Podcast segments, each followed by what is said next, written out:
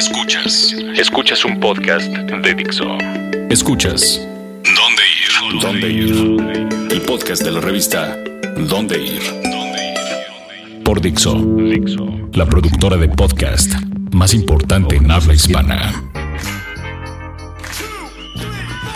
Hola, muy buenos días, tardes, noches, tengan todos ustedes. Bienvenido al podcast número 4, 5 o 6, ya no, no llevo la cuenta bien, pero bienvenidos una vez más. Muchas gracias a Dixo por el espacio para poder decir nuestras recomendaciones de dondeir.com, el podcast favorito del piojo Miguel Herrera y también de su hija. Y bueno, hoy me acompaña ni más ni menos que Esther Tete González. Hola. ¿Y quién es el podcast favorito dondeir.com? Es de Jon Snow. Y también nos acompaña por primera vez nuestra flamante editora de teatro y cultura, Aura Betty Pérez. Que no sabemos cómo decirlo. Hola, y ¿qué además hay que avisarle para que no diga maldiciones. ¿Ya estamos al aire? Avísenme. ¿Qué se vio al aire? ¿Qué se vio al aire? Ninguna maldición. ¿Tres maldición? Venga. ¿Qué se oyó? ¿Qué dije? No, pues para saber cuánto me va a gustar gobernación. También que hablo yo del chino chong. Y no es que no la queramos invitar, pero hoy viene especialmente porque vamos a platicarles sobre El Rey León, que Así tiene es. descuentos. También hablaremos de food trucks y sobre todo que la próxima semana es probablemente la mejor semana de la vida porque se celebra el Día Mundial de las Alitas. ¿Cuáles son tus favoritas, Tete? No, no le digas que... Todavía- ahorita, ahorita Ahorita, para que la gente nos escuche, Betty. Ah, por favor, descarguen el Ya, podcast. olvídelo hasta o aquí. escúchenlo más de dos minutos para tener buenos números. Y bueno, ahora sí, arrancamos. De aquí a dónde. La revista más importante de la ciudad, más grande del mundo.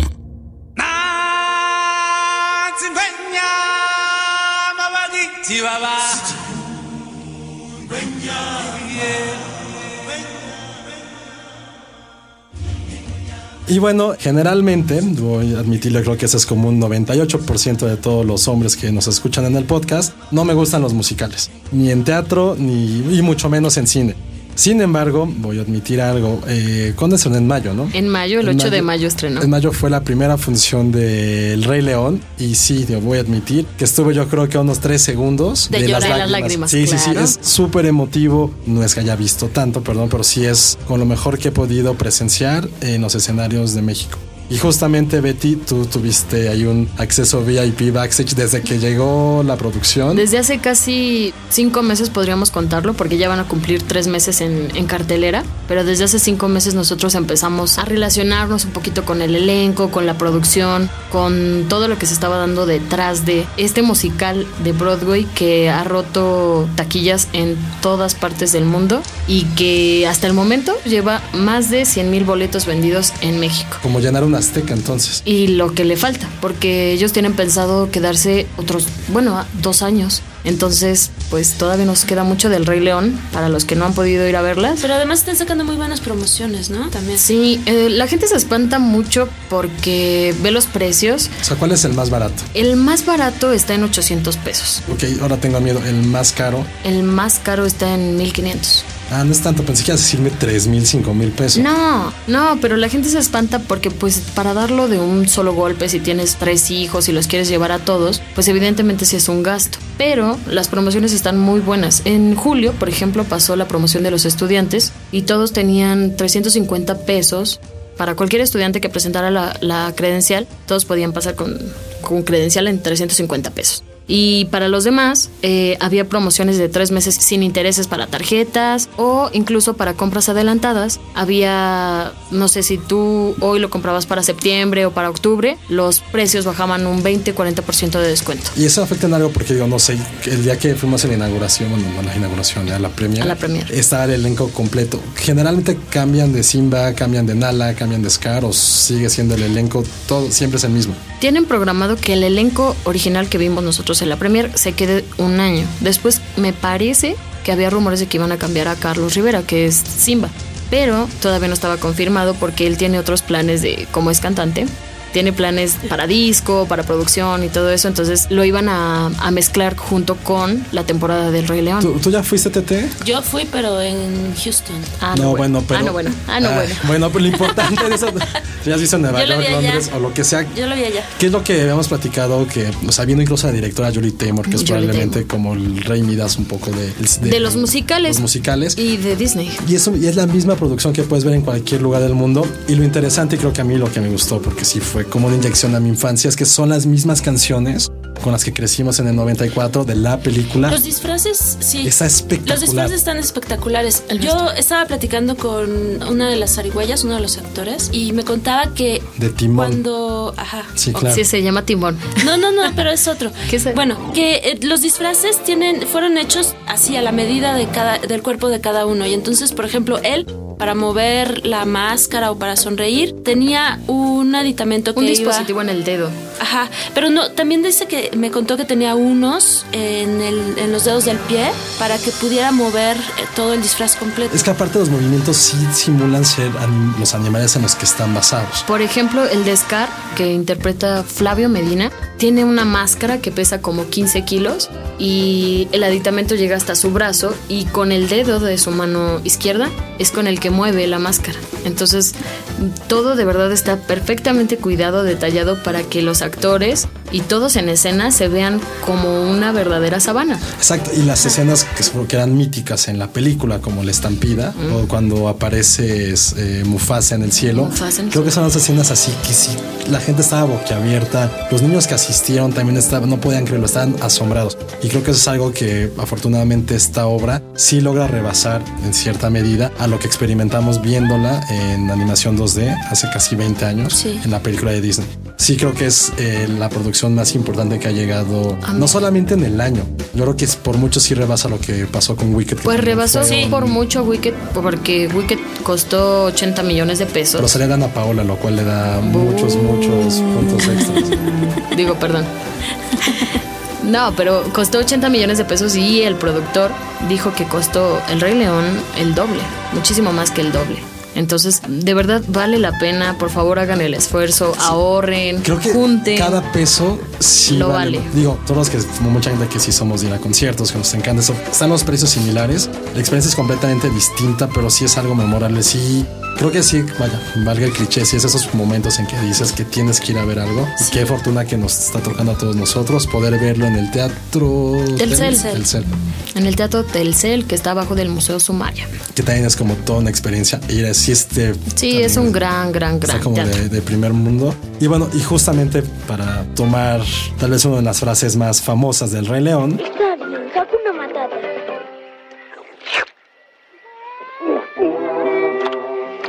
Viscosos, pero sabrosos. Y para redondear esto, también vamos a hablarles en este momento de qué lugares en la ciudad, justamente ahora que es temporada, pueden comer bichos. Bichos. Bichos y animales exóticos. Uy. ¿no? Y uno de los lugares que les vamos a recomendar es el Mercado de San Juan. No sé si se han dado una vuelta, pero es todo un espectáculo visual. Ahí lo que puedes probar son tostadas de cocodrilo, este, también puedes probar jabalí. Y lo que más me impactó Como es que. No, como pumba. Ahí pumba. también Pumba. venden venado, ¿no? Ahí también venden tostadas de. Como pumba. Bambi.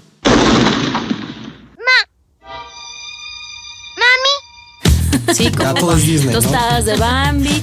Sí, no, y además cada uno de los puestos tiene letreros con venta de cosas, pero en chino, en ruso, en idiomas que ni te imaginas, porque muchísima gente de todo el planeta llega a ver ¿Y este qué mercado. bichos podemos encontrar ahí? Pues hay de todo. Lo que más siempre se venden son los chapulines. Ah, Y los, Y los caracoles, ¿no? y los También. caracoles, ajá. Y otro lugar que también les podemos recomendar, que se está poniendo ahorita de moda, es la Casquivana. Porque ahí puedes probar mezcales con alacrán. Que ese es como, o sea, aparte de que venden ya toda esta carne de cocodrilo, que es como un lugarcito muy de moda que está justamente en, en los linderos de la Roma Sur y Roma Norte. Es el mezcal de, de alacrán. Yo no me imagino dándole la mordida al alacrán. Es que es crudidosito. Mire, por ejemplo, ahora que hicimos los glotones, recordarán en los glotones que fuimos a los danzantes, este restaurante que está ahí en Coyoacán, enfrente de la Fuente de Sí, los que es Coyotes. como los líderes de comida oaxaqueña. Bueno, ahí nos dieron a probar caracoles, chamúes y gusanos de maguey. Pero hacías rellenos unas de caras. pulque. Hacía unas caras, pero te lo juro, Tete, que estaban ricos. No, no miento, no miento, lo juro. Pero el único que sí sabía como rarito era el caracol. Ese sí no me gustó mucho porque se sentía como, no lo quiero decir, pero se sentía como una flema. Ah, gracias. Y es Sí, así todos como- hagan esa cara de... Es que yo me imagino que, o sea, como decías ahorita, crujiente el alacrán, no sé, como Pero que siempre si les te has tenido mezcal, Ya lo miedo. de menos es el alacrán. Sí, es lo de menos. Los chamúes, estos que te digo, son, son las del maguey y son crujientes. Y cuando te los metes, de verdad se siente como, como polvito, se deshacen. Entonces ese no, es, eh, ese no es nada. Pero el caracol sí me dio mucho. Pues yo me acuerdo una vez en Oaxaca que me dieron un chapulín y le veía la cara y decía, no, no lo puedo morder. Otro lugar que les podemos recomendar es uno en el centro que se llama Donchón. Este lugar es mítico porque es de comida prehispánica. Entonces ahí puedes probar armadillo, este igual jabalí, escamoles, venado, pero este lugar tiene años, años preparando comida prehispánica. Y es como el más reconocido, ¿no? De la ciudad. Cuando preguntas por comer bichos, dices Don Chan. Sí, siempre Ya, ya por último está el Comedor Terren, que está en la Conde San Alfonso Reyes y Tamaulipas, donde también es, tienen un poco de esencia de comida prehispánica, donde realmente el fuerte ahí son los escamoles, que lo pueden, Mm. vienen este, en gorditas, lo cual, digo, si tienes un poco de, de temor o eres principiante en poder entrar a ese tipo de alimentos, ya revestidos con toda la masita, con eh, la salsa, las verduras, ya se pierde un poco el sabor, pero es como un lugar para empezar a esta nueva, no, ni siquiera es moda, pero es una buena experiencia que podemos empezar a hacer ahorita en la ciudad.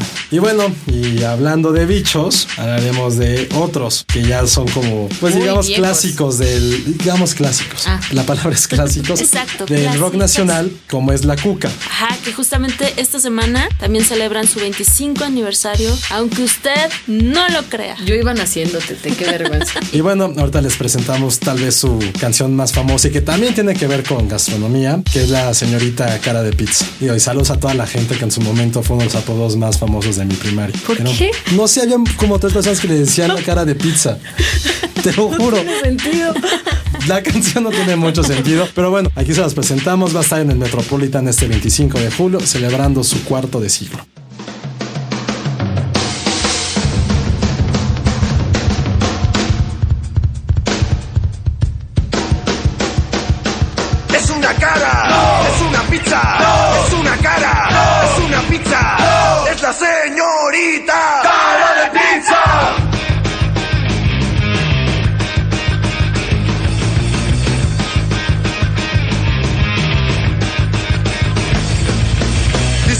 Madre durante el embarazo se comió 10 pizzas de un chingadazo. Andan diciendo que es una mutante. A mí no me interesa, yo quiero ser su amante.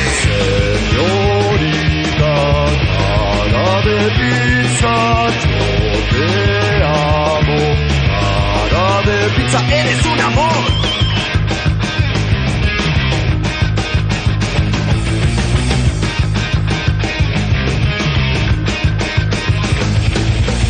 Tiene un corazón que es envidia de cualquiera. Yo la adoraría antes de que se muriera. Ella es una belleza. Ella sí tiene cabeza. Ella sí que me apasiona. Ella es buena persona. Ella sí se ve sabrosa.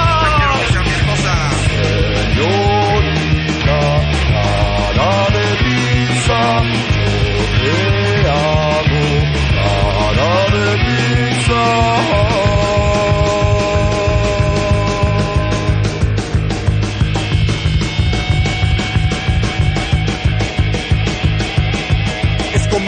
Una obra de arte. Picasso la tendría como único estandarte. Quiero estirarle sus cachetes de queso. En su boquita de pimiento yo quiero darle un beso. Yo la adoraría de cualquier manera. Con mariscos en la cara, a la marinera.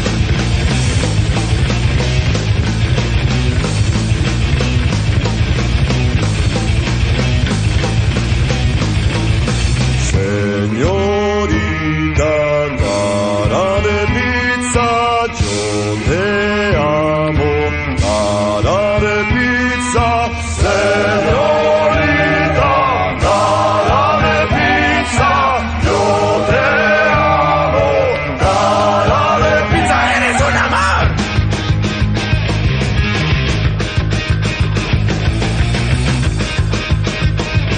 Escuchas ¿Dónde ir?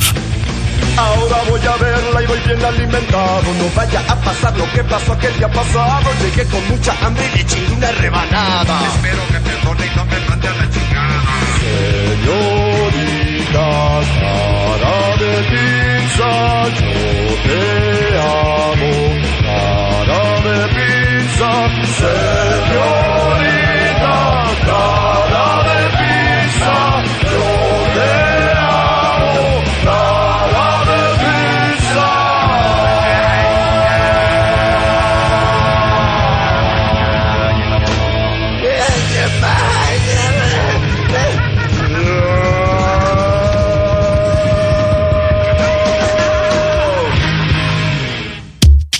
corto. Plan en corto.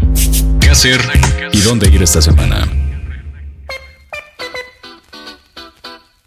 Y bueno, seguimos con este podcast calórico y ahora hablaremos de que este lunes, no sé quién hace estos días festivos, pero lo agradezco infinitamente, porque este lunes es el Día Nacional de las Alitas.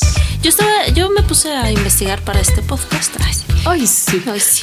Y este, estaba leyendo que justo hace 50 años eh, en Estados Unidos estaban como esperando un partido de fútbol muy importante y hubo un bar en donde no tenían que ofrecerle a los clientes y entonces dijeron, ay, pues saca el pollo y échale.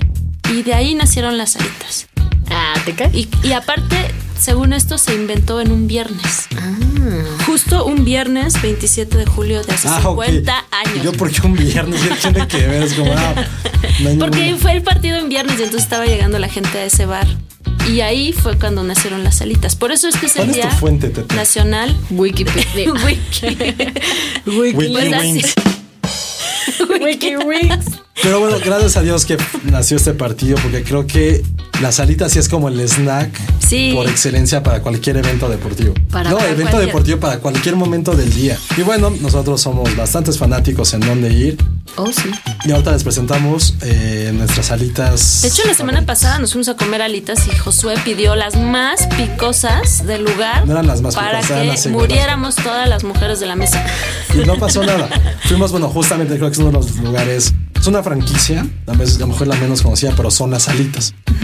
No tienen, afortunadamente tienen bastantes salsas. Hay- es orientado un poquito como al público infantil. Tienen incluso allí como una botarga incómoda. Wingalesio. Que de repente estás comiendo y llega y te baila y es como de no quiero hacer el ridículo. Pues tienen bastantes alitas dulces, tienen como unas 4 o 5 variedades. Y de ahí van escalando directamente hasta las más picosas, evidentemente, son de habanero. Hay de teriyaki, hay de limón, pedimos de chipotle. Pues suena bien, pero yo las únicas que identifico por su sabor y picor son las que están en el barril del coyote, que está ahí en la glorieta del Scott.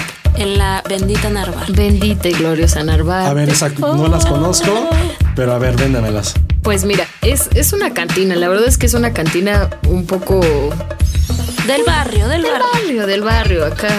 Pa- no, no para ir elegante, no para ir de corbata, Josué. Pero lo interesante es que de snack tienen alitas y las puedes pedir en paquete, así como en cualquier puesto de Ajá. alitas. Pero tienen unas muy, muy picosas que son de tamarindo con habanero y otras de mango con habanero. Y la verdad es que no dudo mucho que puedas comerte 10. Eso es un reto que llegará. Tenemos que romper.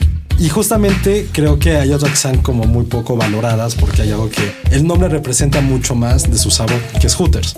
Yo amo esas, son las más crujientes del planeta. Esta nadie nos va a creer, pero yo se los digo. Ya tengo mucho tiempo y se los juro que no vas a ir para ver a las meseras. Ay, ajá. Sí vas a ir por las Va alitas. para que le canten en su cumpleaños y lo vistan de pollo. Ya me pasó alguna vez, sí lo hice. O sea, no va por las pechugas, va por las alitas. Pero ahí creo que es de los lugares donde mejor puedes disfrutar de cualquier evento deportivo. Está lleno de teles, muy buen ambiente y las mejores alitas. Justamente esa parte crujiente. Sí. Que a veces, o sea, depende si te gusta. Si quieres más, pues como masa que carne. Digo, sonó muy mal el nombre de Hooters. Pero ahí es uno de los grandes lugares que, que puedes ir. Tiene muy buenos nachos también. Sí. Y sobre todo, luego que nunca he entendido, ojalá alguien que nos escuche de Hooters que nos pueda avisar. ¿Por qué cambiar el nombre de las salsas? Yo crecí Sí. con la Chernobyl, de repente es la 311 o 611. Sí, o- lo cambiaron. o Three Mile Island. Porque no todo sé. se tiene que renovar, Josué. Pero no, ese no es renovado. Siempre el mismo Acepta el menú, cambio. Yo siempre pido chicas. las Daytona. No pican Ah. tanto. Y están buenas, son de niña. Sí, sí, sí. Y también tienen como el, me- el mejor nombre a las salsas picosas que son las muy, muy macho. Y bueno, y ya para finalizar, que ya nos queda po- poquito tiempo y fue algo que prometimos, eh, vamos a hablar de Food Truck Station, eh, este evento de tal cual de camiones gastronómicos. Hicimos bastante gordos en este podcast, no me Ajá, había, no importa. no había dado cuenta. Así Pero es lo somos. que hay en la ciudad, es lo que hay. Y bueno, esto es este fin de semana. Sí, va a ser en un festival de. El cosas festival retro. El Paso del Gato que va a traer como cosas vintage que están de moda en la ciudad. Entonces va a haber un desfile de autos, ya saben, clásicos, antiguos, de colección. Van a ir todos vestidos de pin-ups, Está muy de rockabilly. chicas rockabilly. Exacto, exacto. Pero hay mucha gente que le gusta eso. Y, Y ahí- y la verdad es que se ven guapas vestidas así. Sí, sí, es como un gran fetiche. Sí, sí, sí. Y ahí van a estar los food trucks de Food Trucks Station. Que Josué nos recomienda siempre de ahí las albóndigas. Ah, las albóndigas de Mog son enormes. No son no lo de tamaño, sino son bastante ricas. Mog es un lugar, este, creo que se especializa en burritos. Nunca pensarías que hay tan buenas albóndigas. O sea, ya tal cual quiero que me paguen en albóndigas, que me las pongan en la mano como película de Adam Sandler, pero son bastante buenas. Y en general lo que procura este festival de food trucks, además de la comida, es como tener como ciertas experiencias. No, cuando generalmente su base está en la colonia Roma, llevan invitados para que hagan como algunos trucos de magia, llevan en grupos. Y sí creo que es el festival mejor organizado a nivel camioncitos. Sí, y tienen un, un camioncito de marquesitas, que son esto de Ah. postre de Mérida y de esta zona Yucateca. sureste. Ajá. Del sureste. Están buenísimas, buenísimas. Ahí solo he probado creo que los cupcakes. Dios santo. Y bueno, eh, después de tanto lo que les hemos dicho de comida, pues bueno, ya es hora de despedirnos, deseándoles muy buena semana, que hagan ejercicio después de todo lo que van a ingerir. Y una vez más, agradeciendo a toda la gente de Dixo por este espacio. Gracias, Betty, DT, todos Gracias. ustedes. Soy Josué Muchas Corro. gracias. Esto fue el podcast de dondeir.com. Dixo presentó el podcast de la revista Dónde Ir. El diseño de audio de esta producción estuvo a cargo de Aldo Ruiz.